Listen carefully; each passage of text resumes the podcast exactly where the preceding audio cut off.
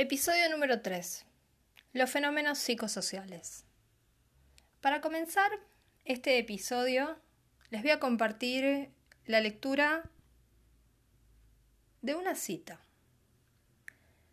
La historia de la psicología social desde el punto de vista teórico es la historia de las dificultades y posibilidades para lograr una explicación científica en la articulación de los conceptos de individuo y sociedad.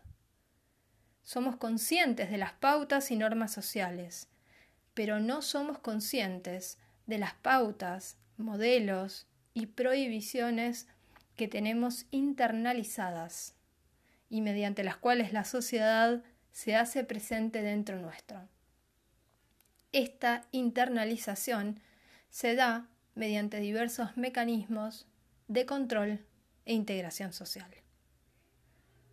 Vamos a comenzar entonces por la pregunta principal, es decir, ¿qué son los fenómenos psicosociales? Y para poder responder a esa pregunta va a ser importante preguntarse sobre algunos aspectos, como por ejemplo, ¿cuál es el rol de lo social en la constitución psicológica, en el desarrollo de todo ser humano? Y otra pregunta que va a ser muy importante es cómo nos relacionamos con los demás. ¿De qué manera incidimos en cómo son los otros y de qué manera los otros inciden en cómo somos nosotros? Estas inquietudes, estas preguntas que nos hacemos, nos dan la pauta de que individuo y sociedad no son opuestos, sino que están permanentemente interrelacionados entre sí no podemos hablar del uno sin hablar de la otra. Para hablar de los fenómenos psicosociales va a ser importante recurrir a tres autores. Uno de ellos es Freud, que se va a preguntar ¿por qué toda psicología es social? El segundo autor es Hollander, que se va a preguntar ¿por qué la psicología se centra en la comprensión de la influencia social. Y el tercero se llama Moscovici y se va a preguntar por qué es central el estudio de los fenómenos de la ideología y de la comunicación para entender a la psicología social. Y otro concepto clave de este autor es la lectura ternaria. Vamos a comenzar con Sigmund Freud, que en su libro Psicología de las Masas y Análisis del Yo se va a dedicar a estudiar fenómenos psicosociales, específicamente las masas artificiales. ¿Qué son las masas artificiales? Son organizaciones humanas, ¿sí? que son puntualmente la Iglesia y el ejército. Él, básicamente, se va a enfocar en esas masas artificiales porque quiere analizar lo que le pasa al individuo cuando está en una masa o en una organización social. Él lo que querrá encontrar son los mecanismos que mantienen unida a esa masa y aquello que explica, aquellos mecanismos que explican el comportamiento del individuo en esa configuración social. Entonces se va a realizar una serie de preguntas, como por ejemplo, ¿qué es una masa?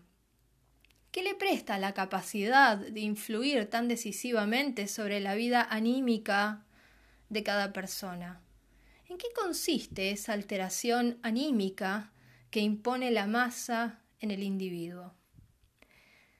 Lo que él va a demostrar con estas inquietudes es que existe un cambio en los individuos, en su manera de ser, en su conducta, en su comportamiento, cuando está en masa. Entonces se va a preguntar qué es lo que hace que un individuo cambie cuando está en masa junto a otros individuos. Va a comenzar a buscar entonces quiénes han investigado ya sobre estas cuestiones y va a encontrar que hay un autor que se llama Le Bon que ya tuvo algunos estudios previos sobre las masas. Le Bon habló en su momento del alma de las masas y mencionó que se produce generalmente una alteración del individuo en la masa. El individuo cambia su manera de ser, dice, cambia su comportamiento, se siente invencible y se genera un contagio entre los individuos que están en la masa, como si no hubiera un mecanismo psíquico. Se impone, dice, la imitación, el contagio, casi parece un comportamiento irracional. Hay una sugestión recíproca donde el conductor de esa masa tiene un rol particular para generar esa sugestión que deviene en que todos terminan haciendo lo mismo. El individuo en la masa, va a decir, se vuelve más impulsivo, voluble, permeable, excitable, influenciable, crédulo. En definitiva, dice Lebón, se vuelve más débil intelectualmente. Freud analiza estos postulados de Le Bon y dice que no es posible, piensa él, que el individuo pierda todas sus habilidades y se convierta en alguien que padece de una debilidad psíquica y que es incapaz de pensar cuando está masificado. Y con lo que se va a quedar del planteo de Le Bon, el punto que le va a llamar la atención es la idea del prestigio del conductor y por eso con el tiempo se va a dedicar a estudiar el rol del líder en la organización de las masas. Finalmente, Freud va a decir que las dos tesis más importantes de la propuesta de Le Bon, que la primera es la inhibición colectiva del rendimiento individual, esto de que cuando el individuo está en masa aumenta su, su debilidad intelectual, y la segunda tesis que habla de el aumento de la afectividad, estas dos tesis descubre Freud que ya habían sido formuladas previamente. Otro de los autores que encuentra Freud, además de Le Bon, es McDougall. Y descubre que este autor también se dedicó a estudiar la mente grupal. Puntualmente, McDougall se dedicó a estudiar las masas simples, las multitudes no organizadas, y observa que las nuclea generalmente un interés común un incremento de la afectividad, es decir, cómo sienten las cosas. Y aparece acá también la inhibición colectiva del rendimiento intelectual. Es decir, el autor plantea que el ser humano en masa se vuelve excitable, apasionado, impulsivo, inconsecuente, pasional y sugestionable. Freud va a observar de su planteo y va a tomar aquello que McDougall llama como la multitud organizada. McDougall dirá que existen cinco condiciones para que la multitud se pueda caracterizar como organizada, pero la crítica a este autor, ¿sí? La crítica que Freud le va a realizar a McDougall es que en realidad él no tiene en cuenta al líder ni cómo se vinculan los individuos entre sí en las masas. Entonces, Freud en este intento de buscar, de tratar de develar qué es lo que sucede con la masa y con el individuo en la masa, en realidad lo que está buscando es descubrir los mecanismos psíquicos que entran en juego para poder entender cómo funciona esa masa.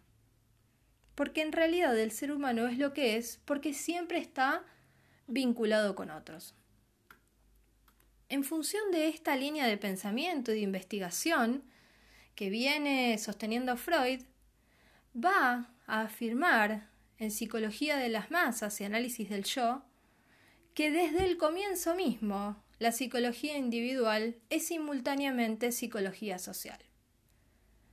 Freud va a realizar esta afirmación porque el ser humano es un ser social, dice y su aparato psíquico y el inconsciente dentro de ese aparato psíquico, va a decir, se pone en acción y existe porque hay algo que empieza a funcionar gracias al auxilio genio. Hay alguien que tiene que venir y sostener, alimentar y proteger a ese bebé humano que nace totalmente desamparado y que además es incapaz de valerse por sí mismo. Entonces, por lo tanto, desde el primer momento va a necesitar de alguien más. El aparato psíquico entonces de ese bebé va a comenzar a funcionar en un lazo con el otro, ese que lo sostiene, que lo alimenta, que lo protege. Es por eso que no podemos hablar nunca, dice Freud, de psicología individual. Siempre es psicología social, porque en el armado del aparato psíquico desde el primer momento está presente ese otro. Y esta es una característica puntualmente humana. Freud va a llevar estos planteos al análisis de las masas artificiales, como mencionamos al principio, al ejército y a la religión, y va a buscar los mecanismos psíquicos que van a explicar el comportamiento del ser humano con otros en ese contexto de masas organizadas. Ese otro, dice, es un modelo, es un objeto, es un auxiliar y un enemigo también. Es decir, el otro va a cumplir diferentes roles, pero lo que es indiscutible es que siempre vamos a necesitar de ese otro para poder vivir y para poder desarrollarnos. Freud va a afirmar que los fenómenos sociales tienen que ver siempre con relaciones y vínculos, los cuales son muy importantes para el ser humano. Las interacciones, las relaciones y los vínculos. También, él lo que va a analizar en esas masas artificiales, los tipos de masa, qué características tienen y va a destacar puntualmente dos cuestiones como centrales. Una de las cuestiones es el rol del conductor y la segunda es el rol de ligazón libidinal, va a decir él, entre los que se consideran pares respecto de ese líder que conduce. Hay como una sensación de comunidad, de hermandad. Es por esto que va a hablar Freud de una doble ligazón libidinosa. Una ligazón va a ser entre el líder conductor y quien integre la masa. Y la otra ligazón va a tener que ver con la, el individuo que integra la masa y sus pares o compañeros. Hay así, dice Freud, una doble identificación, una doble ligazón. En la iglesia, por ejemplo, el lugar del líder lo ocupa Dios, respecto de los demás que son sus hijos, sus pares e iguales. Y en el ejército, el líder es un jefe o comandante a quien todos los que forman parte de ese ejército, que son pares, deben rendirle respeto.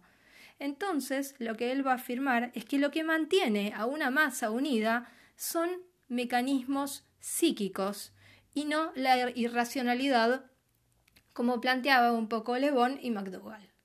Estos mecanismos psíquicos explican por qué se le hace caso a un líder o a un jefe y por qué se siente que los demás son pares, que aunque por ahí no se conozcan entre todos, se sienten de todas formas como en una comunión porque tienen los mismos valores, creencias y el mismo respeto por las mismas figuras de autoridad.